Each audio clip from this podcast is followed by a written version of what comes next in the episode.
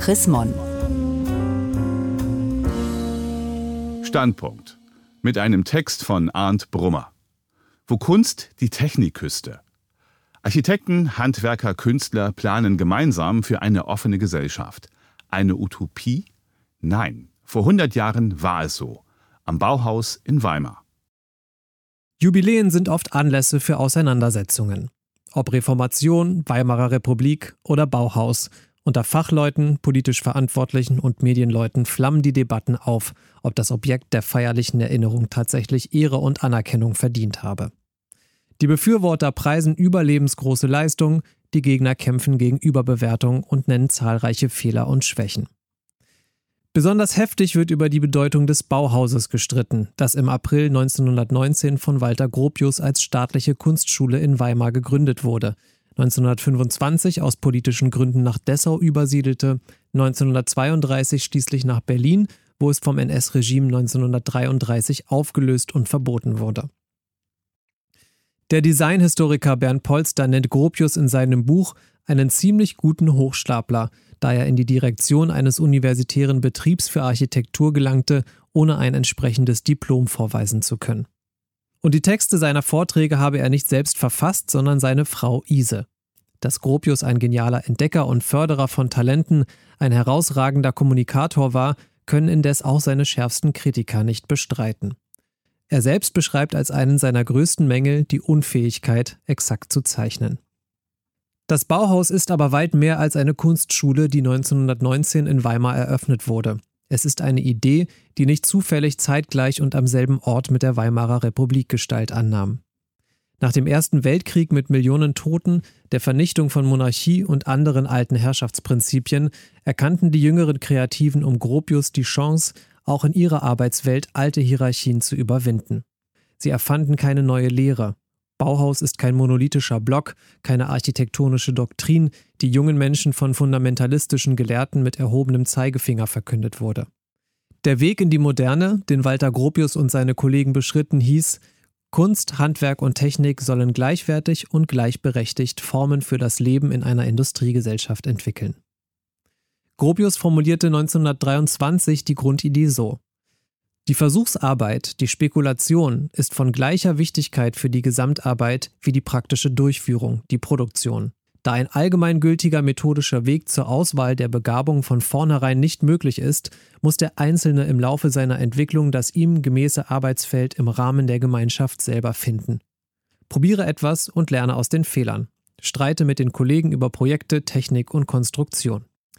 Die Verehrer der Hierarchie sahen in Gropius Ansatz einer Zusammenarbeit von Künstlern, Architekten, Handwerkern und Technikern auf Augenhöhe eine ästhetische Bankrotterklärung. Sie bekämpften Form follows Function von Anfang an als ebenso platte wie grausame Vernichtung der Baukultur. Und noch heute werden die Mietskasernen und Plattenbauten, die von Mitgliedern des Bauhauses geplant und realisiert wurden, von den konservativen Erben als Monster der Moderne abqualifiziert. Dass diese Gebäude im Sinne der dort Wohnenden entwickelt wurden, nehmen die Kritiker kaum wahr. Erst ein halbes Jahr vor Gründung des Bauhauses wurde während der sogenannten Novemberrevolution der Acht-Stunden-Tag für Industriearbeiter beschlossen. In vielen Betrieben blieben Überstunden der Normalfall. Es war auch im Sinne der Arbeiterfamilien, wenn die Wohnstätten in der Nähe der Fabriken gebaut wurden und zu Fuß rasch erreichbar waren. Stromnetz, Wasser- und Abwasserleitungen für Küche, Bad und WC wurden erst in dieser Zeit allgemein üblich in Wohnungen.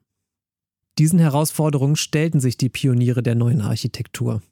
Dass sie mancherorts an den eigenen Ansprüchen scheiterten und dass Materialien wie Beton und Stahl manchmal früher Risse bekamen und rosteten, als sie glaubten, wurde von den Machern selten bestritten. Ihr Grundsatz, dass sich Ästhetik und Nutzbarkeit ergänzen müssen, hat Fehler und Schwächen nicht verhindern können. Aber in zahlreichen Bauwerken erwiesen sich die neuen Materialien als deutlich beständiger als die bisher genutzten. Was die Kritiker aus der konservativen Szene neben dem Bausozialismus in Weimar am meisten störte, waren Umgangsformen und Lebensweisen, die sich dort entwickelten. Männer und Frauen feierten Nacktpartys, ließen ihre Haare wachsen und trugen selbstgeschneiderte Kleider in grellen Farben. Lehrende und Studierende duzten einander dass dies auch noch ohne völkische Abgrenzung zwischen Deutschen, Ausländern, Juden und Menschen anderer Hautfarbe geschah, ließ die zur Macht gelangten rechten Parteien 1925 dafür sorgen, dass das Bauhaus nach Dessau umziehen musste. Dass es unter den Protagonisten der Bauhausbewegung sowie ihr verbundenen Künstlern und Architekten politisch extrem orientierte Menschen gab, ist nicht zu übersehen. Viele von ihnen, unter anderem der in die Sowjetunion geflüchtete Dessauer Direktor Hannes Meyer, erkannten jedoch bald, dass sie bei aller Sympathie mit den dort Herrschenden in deren Ideologie nicht hineinpassten. Der Schweizer Meyer verließ Moskau 1936 und kehrte in seine Heimat zurück. Seine Lebensgefährtin Margarete Mengel wurde von Stalins Regime ermordet. Der dem Bauhaus nahestehende Architekt und Möbeldesigner Le Corbusier sympathisierte in Frankreich in der Hoffnung auf gut dotierte Aufträge mit dem rechtsnationalen Vichy-Regime und äußerte sich in Briefen positiv zu Adolf Hitler. In den Bauhauskreisen ließ sich die große Mehrheit von solchem Opportunismus nicht leiten. Bemerkenswert bleiben neben der Architektur die künstlerische Vielfalt, die um die Bauhäuser entstand. Im Möbeldesign experimentierten Leute wie Marz Damm, Ludwig Mies van der Rohe oder Marcel Breuer mit neuem Material, vor allem mit Stahl. Legendär ist der sogenannte Freischwinger, ein Stuhl ohne Hinterbeine. Stilbildend waren auch die schlanken Tisch- und Wandelektrolampen wie Christian Dells Kaiserleuchte. In der bildenden Kunst entwickelte der Chef der Druckabteilung in Weimar, Lionel Feininger, mit Paul Klee, Wassili Kandinsky und Alexei von Jawlensky die Ausstellungsgemeinschaft Die Blaue Vier. Mit ihrer expressionistischen Malerei setzte das Quartett fort, was Kandinsky und Freunde mit dem Blauen Reiter begonnen hatten. Dem Bauhaus sind ihre Werke nicht zuzuschreiben. Dass sie aber dort ihre Kreativität leben und an Studierende weitergeben konnten, bleibt bemerkenswert. Zum Jubiläum. Mag sein, dass der Hochstapler Walter Gropius selbst kein Diplomarchitekt war.